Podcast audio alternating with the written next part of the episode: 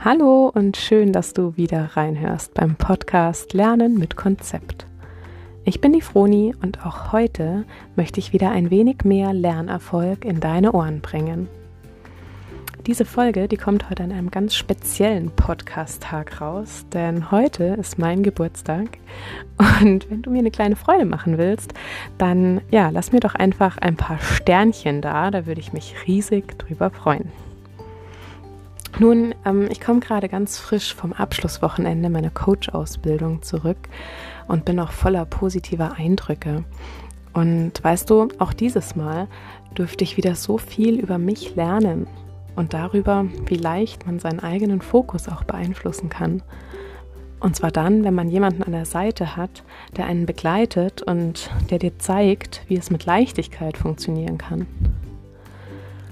Also, lass uns doch die Sache mit den Zielen im Detail ein bisschen betrachten und so einen Turbo für deinen Lernerfolg einlegen. Auf geht's!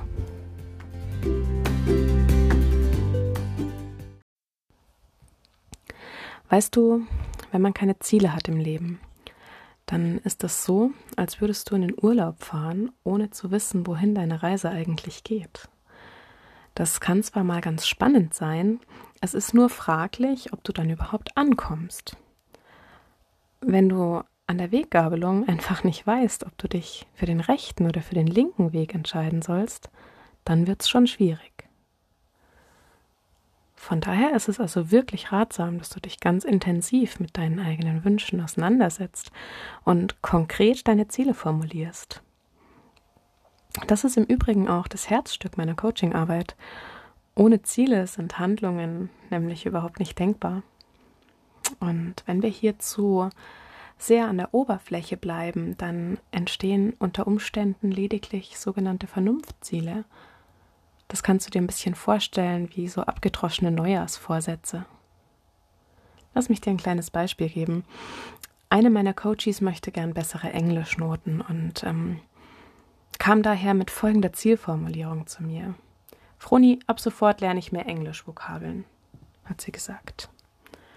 Und jetzt magst du vielleicht einwerfen, ja, das klingt doch ganz gut. Mhm, ja. Aber das hilft halt auch nichts, wenn es dann an der Umsetzung scheitert, oder? Ziele sollten immer möglichst erlebbar und detailliert beschrieben werden. So zum Beispiel. Ich wiederhole jeden Tag 15 Minuten lang die bereits bekannten Vokabeln, damit sich mein Wortschatz festigt und ich mich im nächsten Urlaub gut verständigen kann. Na, was sagst du? Klingt das besser? Weißt du, Ziele können auf unterschiedliche Weisen formuliert werden und ich möchte hier gerne zwei kurze Beispiele geben. Es gibt da die sogenannten SMART-Ziele, und dieses Akronym SMART steht hier für spezifisch, messbar, attraktiv, realistisch und terminiert. Nehmen wir wieder unser Beispiel mit den Englischvokabeln. Smart formuliert könnte das in etwa so klingen. Ich lerne jeden Dienstag zwischen 14 und 15 Uhr 20 Englischvokabeln und lass mich dann hinterher von der Mama abfragen. Ich glaube, das ist ziemlich konkret und kannst du dir vielleicht gut vorstellen, so, ne? Eine weitere Möglichkeit der Zielformulierung sind sogenannte Mottoziele. Und ähm, hier geht es darum, dass man die, die innere Einstellung zum Lerngegenstand in eine positive Haltung transformiert. English, take it easy wäre da zum Beispiel eine schöne passende Formulierung zu unserem Beispiel. Wichtig ist bei der ganzen Sache, dass du darauf achtest, dass du deine Ziele zu 100% selbst beeinflussen kannst. Das heißt, mach dich und deine Zielerreichung nicht von anderen abhängig, ja? sonst geht es schief. Und das wäre ja schade. So, nun lass mich dir zum Abschluss noch ein kleines Bild zum Thema Ziele setzen mit auf deinen Weg geben.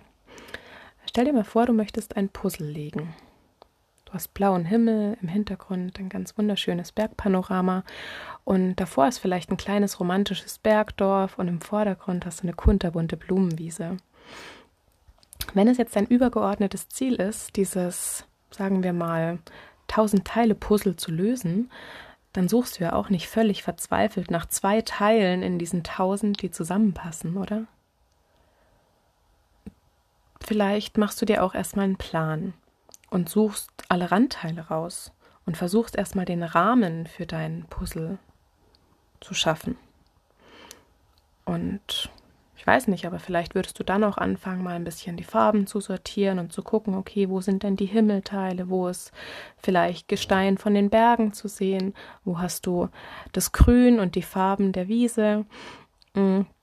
Und wenn du diese Vorarbeit dann geleistet hast, dann fängst du doch erst an und probierst, Teilchen zusammenzusetzen, die zusammenpassen könnten. Und ja, hast dabei aber auch immer normalerweise so deine Vorlage im Blick und weißt, wo du am Ende rauskommen willst. Mit welcher Puzzletechnik du aber dabei arbeitest, ist eigentlich egal. Es wird bestimmt auch mal passieren, dass du an einer Stelle ein bisschen hängen bleibst. Dann hast du aber immer noch die Möglichkeit, woanders weiterzuarbeiten, um dein Gesamtziel quasi zu erreichen, ähm, dass dein Puzzle irgendwann fertig wird. Und manchmal ist es dann auch so, wenn du an diese Übergänge kommst von einer Farbe in die andere, mm, dass es dann auf einmal schneller und auch ein bisschen leichter geht. Und dass so dein Gesamtkunstwerk ja doch irgendwie entsteht. So Stückchen für Stückchen. Und dass sie dann auch einfach so ineinander greifen, diese Puzzleteile. Ja, Ziele erreichen sich manchmal ein bisschen leichter, wenn man sie in kleine Teilziele untergliedert. Und wichtig ist dabei, dass du Step by Step konsequent an diesen kleinen Zielen arbeitest.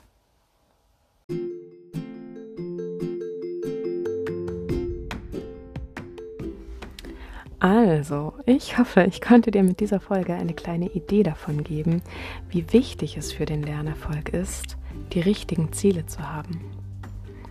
Denn auch Themen wie Motivation und Umsetzungsstärke hängen direkt damit zusammen.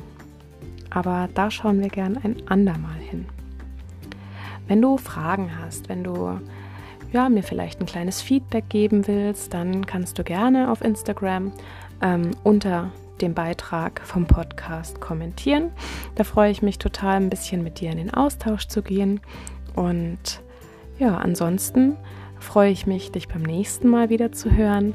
In diesem Sinne wünsche ich dir eine ganz wunderschöne Zeit. Bleib neugierig und bis bald. Deine Froni.